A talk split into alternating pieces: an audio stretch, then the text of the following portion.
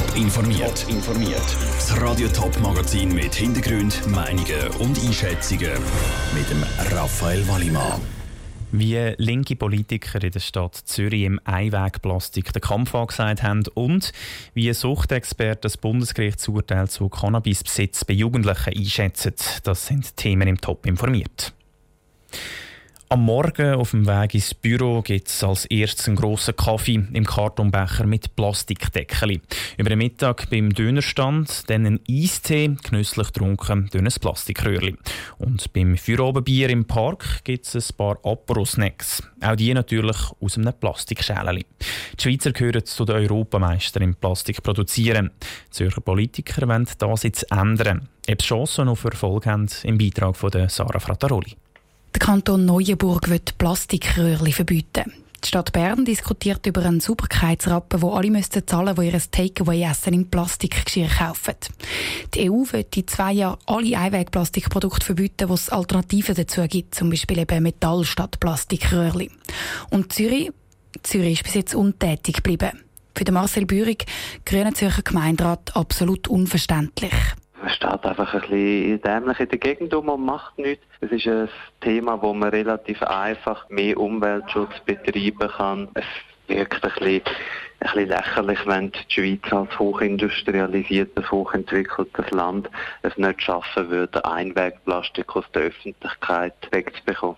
Darum haben die Grünen zusammen mit SP und EVP jetzt den Vorstoß im Zürcher Gemeinderat eingereicht. Der fordert, dass Einwegplastik, wenn auch nicht in der ganzen Schweiz, dann doch immerhin in Zürich verboten wird.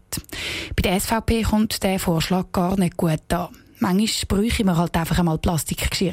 Zum Beispiel für einen Kindergeburtstag, findet Zürcher SVP-Gemeinderätin Susanne Brunner. Das hätte grosse Folgen für den Detailhandel, für das Gewerbe. Denken Sie an Einkaufstourismus, wo das würde auslösen. Also das, das schadet dann direkt das Geschäft in der Stadt Zürich. Und zudem, wenn man dann einfach weitere Wege zurückleitet, um die gewünschten Produkte dann gleich erwerben, dann hat man auch der Umwelt nichts Gutes zu tun. Ganz im Gegenteil sogar, sagt Susanne Brunner. Die Leute würden dann einfach auf Winti oder Baden fahren, um ihre Plastikbecher für den Kindergeburtstag zu posten. Der Marcel Bürig von der Grünen findet, dass Zürich trotzdem mit gutem Beispiel vorausgehen muss. Die Stadt Zürich ist das wirtschaftliche Zentrum von der Schweiz und vom Kanton, von einer grossen Region. Es macht durchaus Sinn, solche Sachen auch lokal umzusetzen. Heißt aber nicht, dass man es national aus den Augen verlieren darf. Aber eben, schweizweit gibt es bis jetzt kein Verbot für Plastikbecher oder Wegwerfgeschirr. Darum fehlt der Stadt Zürich schlicht und einfach die gesetzliche Grundlage für ein eigenes Verbot, betont Susanne Brunner von der SVP. Wir müssen uns in der Stadt Zürich einfach auch bewusst sein, dass wir uns nicht in einem rechtsfreien Raum bewegen. Wir sind keine Enklave, die hier abgehoben über der Schweiz schwebt.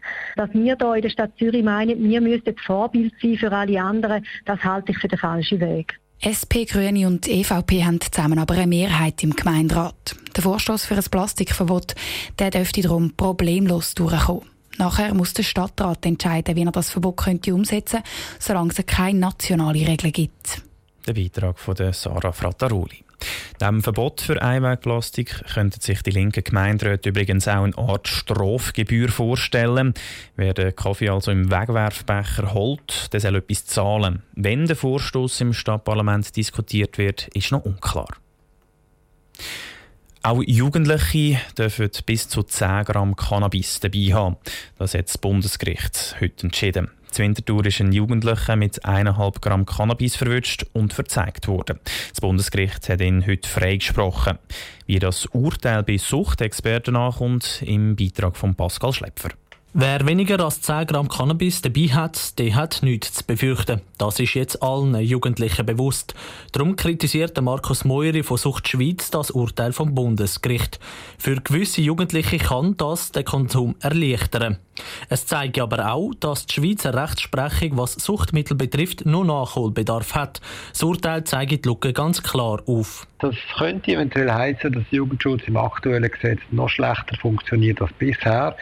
Zweitens hat mit der Repression bisher der Konsum einfach nicht können eingedämmt werden. Das heißt, man müsste vielleicht überlegen, ob es noch andere Wege gibt, wie man den Konsum, vor allem der problematische Konsum, könnte in den Griff bekommen. Zum Beispiel müssen die Jugendlichen viel besser sensibilisiert werden, schlägt Markus Moiri vor.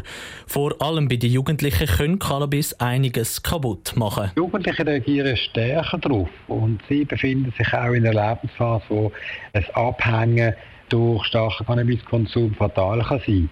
Und je früher Jugendliche in den Konsum einsteigen, desto grösser ist die Chance, eben, dass sie größere Probleme damit bekommen. Und darum ist der Jugendschutz auch wichtig. Der Markus Meuri fordert darum, dass das Gesetz muss geändert werden muss. Es kann nicht sein, dass man Jugendlichen den Besitz von Cannabis erlaubt. Der Beitrag von Pascal Schlepfer. Wegen dem Bundesgerichtsurteil dürfen jetzt Jugendliche nicht nur im Kanton Zürich, sondern auch in den Kantonen Schaffhausen und Appenzell-Osserrhoden bis zu 10 Gramm Cannabis dabei haben. In den Kantonen Thurgau, Appenzell-Innerrhoden und St. Gallen hat es für Jugendliche auch schon vor dem Urteil keine Konsequenzen gehabt. Top informiert, auch als Podcast. Mehr Informationen gibt es auf toponline.ch.